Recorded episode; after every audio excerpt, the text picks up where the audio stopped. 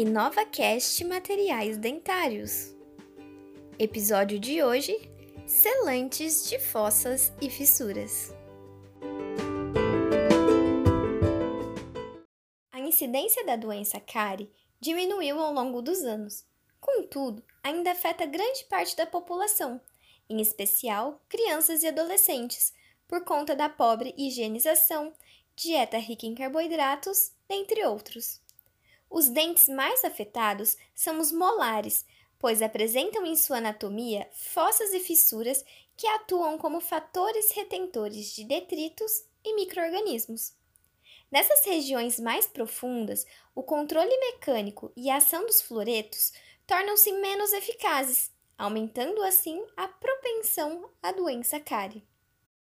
Os selantes de fossas e fissuras surgiram para solucionar essa problemática de maneira que atuam como uma barreira física que interrompe ou inibe a entrada de bactérias e nutrientes nessas regiões de difícil higienização.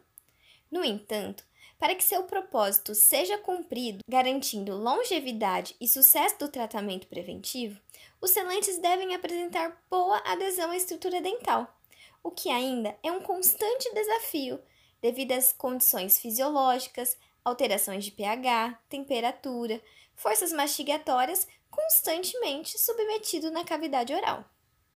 Para conferir adesão aos selantes, o condicionamento com ácido fosfórico é o método mais utilizado, por proporcionar a formação de microporos da superfície do esmalte, permitindo a penetração do material.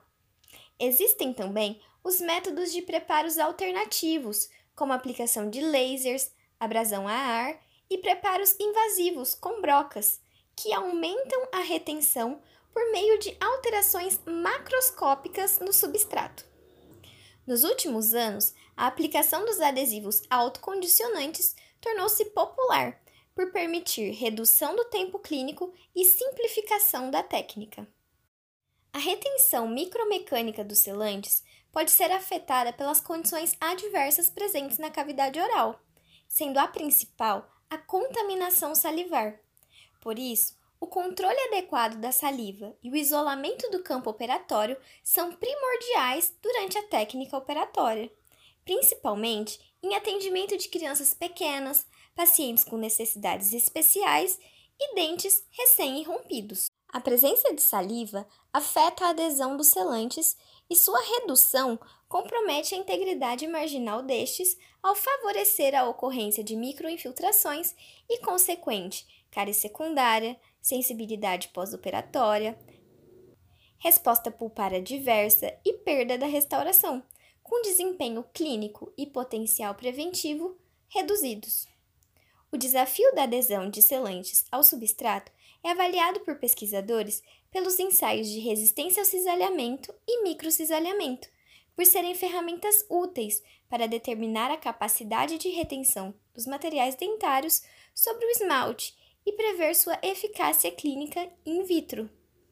Ressalta-se que uma baixa resistência a esses ensaios está associada com ligações inadequadas e gaps mais amplos entre o selante e o substrato, enquanto uma alta resistência tem uma maior previsibilidade de sucesso clínico.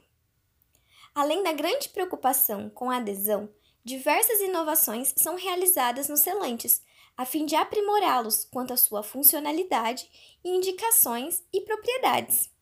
Uma das grandes inovações é a incorporação de atividade antimicrobiana neste material, visando potencializar sua capacidade preventiva ao reduzir os microorganismos próximos ao material.